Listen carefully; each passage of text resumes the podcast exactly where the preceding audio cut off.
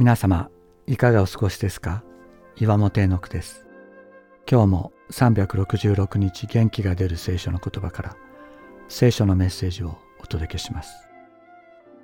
1月21日自分を離れる。キリストの呼びかけは私たちをそれまでとは全く異なった世界に移し替えます。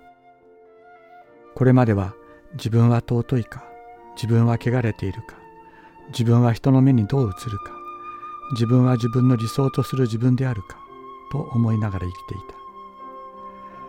この目は自分に向けられていた。しかしキリストが我に従いと呼びかけてくださる時私たちは自分を見なくなる。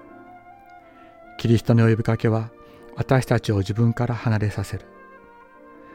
自分の尊さや汚れという思いすら意味を失う。私たちの目がイエス・キリストを見るからです。イエス・キリストが私たちを満たすからです。キリストは罪人売国度と呼ばれる人たちの友となり彼らの客となることを喜ばれました。そして宣言なさるのです。